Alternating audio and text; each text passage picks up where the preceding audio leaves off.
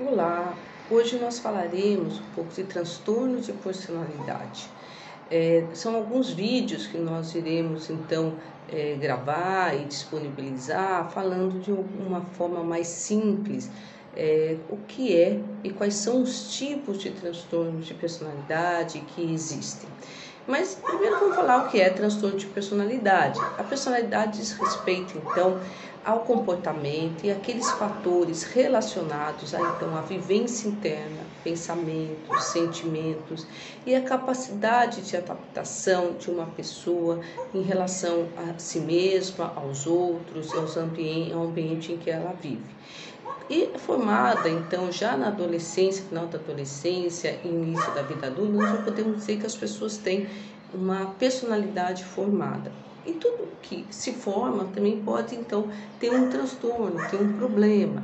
E nós falamos de transtorno de personalidade quando existe um padrão persistente de experiência interna e de comportamento que vai se desviar daquilo que é esperado para aquela pessoa, naquela faixa etária, na cultura daquele indivíduo.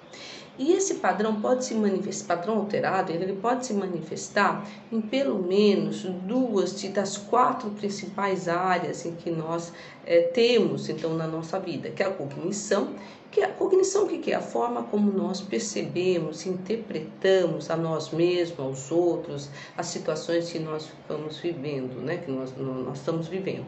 Afetividade, então variação, então uh, da, na, da resposta emocional, da sua intensidade, uma labilidade, uma instabilidade no funcionamento interpessoal e no controle dos impulsos. Então, se uma pessoa tem uma alteração numa dessas quatro áreas, cognição, afetividade, funcionamento interpessoal e controle de impulsos, né, nós podemos então dizer é, que essa pessoa pode ter um transtorno de, de personalidade.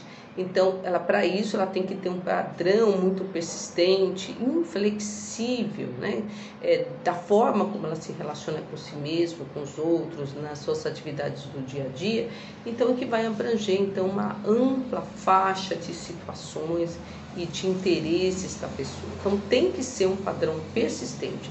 E para ser um transtorno, tem que provocar é, um sofrimento clinicamente importante ou um prejuízo no seu funcionamento, então social, profissional, uh, afetivo, né, levando então a problemas, né, e tem também que ser é, não pode ser uma coisa passageira, tem que ser estável ao longo uh, dos anos, né, de longa, é, de longa duração e que deve então surgir já na adolescência, mais no final da adolescência e no início então é, da fase adulta. Então esse é o primeiro de uma série dos nossos vídeos, né? E esperem pelos outros.